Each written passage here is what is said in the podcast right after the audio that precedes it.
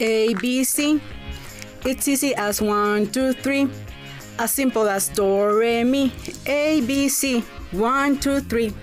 Gore, ¿qué estás haciendo? ¿Para quién son esas manzanas? Ay, Yuri, tú siempre andas bien atrasado con todos los festejos. Pues que no ves que ya casi es el día del maestro. Ay, es cierto, aprovechemos para felicitarlos no solo por sus enseñanzas, por cultivar mentes, intelecto, guiar e inspirar a todas y todos sus alumnos. Ahora sí, Yuri, empecemos porque tuvimos muchas cosas esta semana. Los saluda como siempre Goretti Cruz. Yuri Al García, bienvenidos al mejor podcast del planeta. Sean bienvenidos al podcast del Congreso de Guanajuato. ¿Hueles eso, Uri? Creo que sí, Gore, pero no identifico qué es. Ese aroma de cultura y arte es por la inauguración de la segunda temporada de exposiciones del Centro Cultural Santa Fe. Estoy muy emocionada con las cuatro nuevas exposiciones. Mm, No sé si mi favorita es vibrante, arte abstracto, el color de la democracia o punto de partida.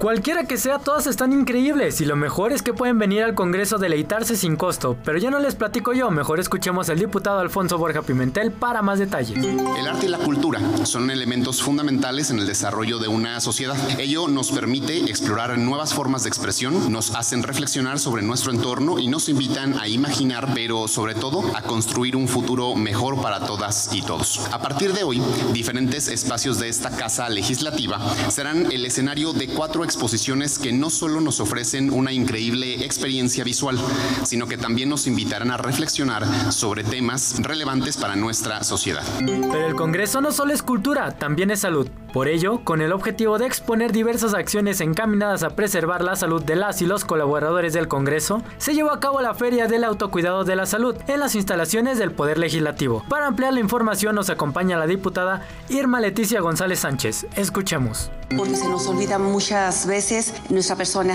nuestra salud, lo que tenemos que hacer, lo que no tenemos que comer o lo que debemos de comer y, y cómo nos debemos de atender. Esto es una llamada de atención, esto es el decirnos pues carga con tu fruta, con tu verdura, con, con tu insulina, con cosa que nosotros tengamos que tener para protegernos y prevenir que nos pase algo. Y ahora sí, nos arrancamos con lo que pasó en el Pleno. Se presentó una propuesta para que en acciones de expropiación el pago de indemnización se realice con base al valor comercial. Para más información, escuchemos al diputado Adolfo Alfaro. El criterio de justa indemnización, sostenido por los instrumentos internacionales y la Suprema Corte de Justicia de la Nación, es el adecuado y debe ser plasmado en Guanajuato en la ley de expropiación, pasión temporal y delimitación de dominio, y abandonar el viejo criterio de tomar en cuenta el valor catastral del inmueble, cuando la realidad es que, casi siempre, es menor al valor comercial del bien. Por eso, debe ser este el que de forma justa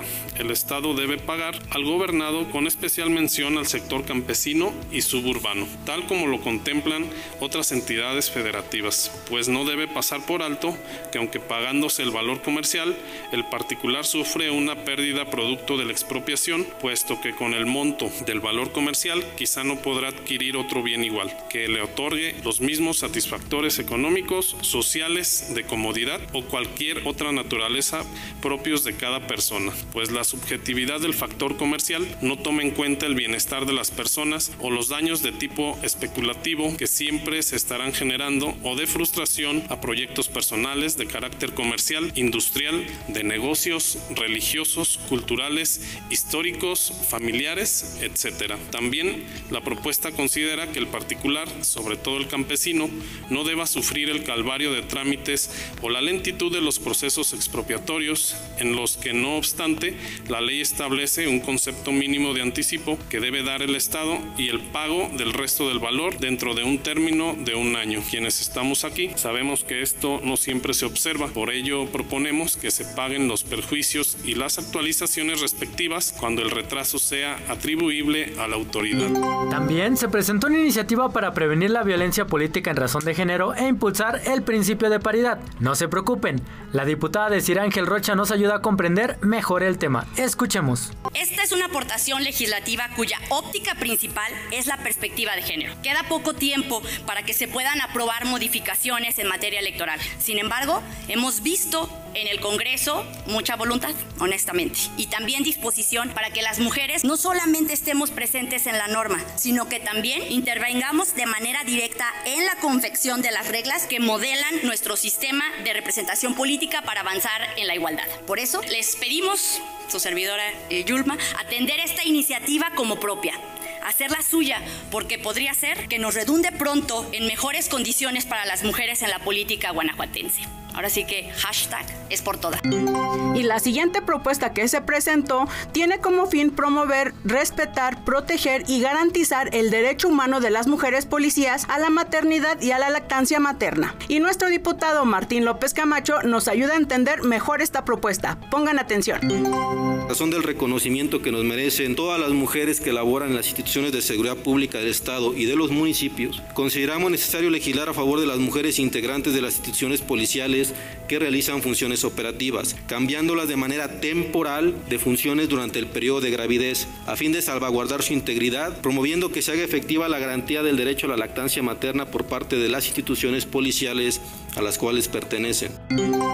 Y se formuló un punto de acuerdo para exhortar al fiscal general del Estado con el objetivo de que instruya a realizar las pruebas periciales pertinentes para determinar si en los casos de suicidio y muertes accidentales de mujeres existía violencia física, psicológica, económica o de cualquier otro tipo que pudiera haber ocasionado el deceso. De igual manera, para documentar y sistematizar dichas pruebas, a fin de esclarecer el feminicidio correspondiente en su caso, así como actuar con diligencia y sin dilación alguna en la investigación de las muertes violentas de mujeres en Guanajuato. Para más detalles, le cedemos los micrófonos a la diputada Alma Alcaraz. El mismo secretariado refiere que de enero a marzo de este año, del 2023, se registraron 103 homicidios dolosos, 172 homicidios culposos y 3 feminicidios. Considerando este número de muertes violentas de mujeres y el contexto cultural machista que se vive en especial en el estado de Guanajuato, es fácil advertir que cada una de estas muertes no son hechos aislados, sino que son producto de un entorno que generaliza la violencia y discriminación en contra de las mujeres. Este contexto violento y misógino que enfrentan, que enfrentamos las mujeres se agravan por la impunidad y disimulo que existe en torno de todas las muertes violentas. Lo anterior debido a que los agresores se sienten pues protegidos de alguna manera por la sociedad y por un sistema de justicia que por acción o por omisión les permite cometer estos delitos sin recibir el castigo justo y no son calificados como feminicidios. Esto es muy importante. Tomando en consideración este contexto, es que resulta indispensable que todos los casos de muertes violentas de mujeres en Guanajuato sean investigados con perspectiva de género.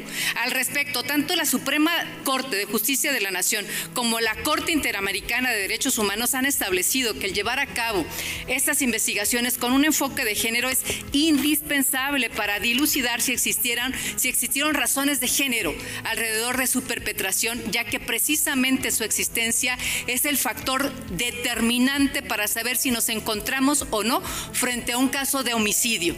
Ello de feminicidio. Ello en virtud de que casi todos los feminicidios no ocurren de manera aislada o súbita, suelen ocurrir al final de una serie de conductas violentas que se van viviendo y que se manifiestan a través del tiempo como mecanismos para someter en estado de indefensión a las mujeres. Siendo tal la naturaleza de los feminicidios, resulta indispensable que la Fiscalía del Estado asuma la responsabilidad de esclarecer las muertes violentas de mujeres en Guanajuato. Y antes de despedirnos, les recordamos que todos los miércoles a las 5.30 de la tarde tenemos una cita en nuestro programa Así es la ley, que se transmite por TV4 y nuestras redes sociales. Lamentablemente tenemos que decir adiós. Ya sé que es muy triste, pero no se preocupen, ya volveremos con más información. Recuerda que nos puedes encontrar en redes sociales. Estamos en Facebook, Instagram, Twitter, YouTube, Spotify y TikTok como Congreso GTO. Les mandamos un abrazo para todos. Hasta, la próxima.